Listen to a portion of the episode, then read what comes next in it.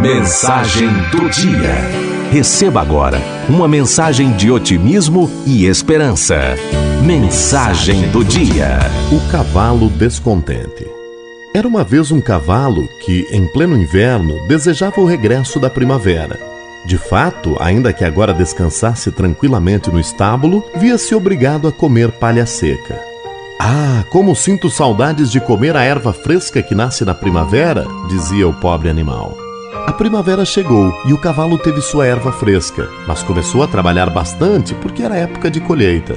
Quando chegará o verão? Já estou farto de passar o dia inteiro puxando o arado? Lamentava-se o cavalo. Chegou o verão, mas o trabalho aumentou e o calor tornou-se muito forte. Oh, o outono! Estou ansioso pela chegada do outono, dizia mais uma vez o cavalo, convencido de que naquela estação terminariam seus males. Mas no outono teve que carregar lenha para que seu dono estivesse preparado para enfrentar o inverno. E o cavalo não parava de queixar-se e de sofrer. Quando o inverno chegou novamente e o cavalo pôde finalmente descansar, compreendeu que tinha sido fantasioso tentar fugir do momento presente e refugiar-se na quimera do futuro.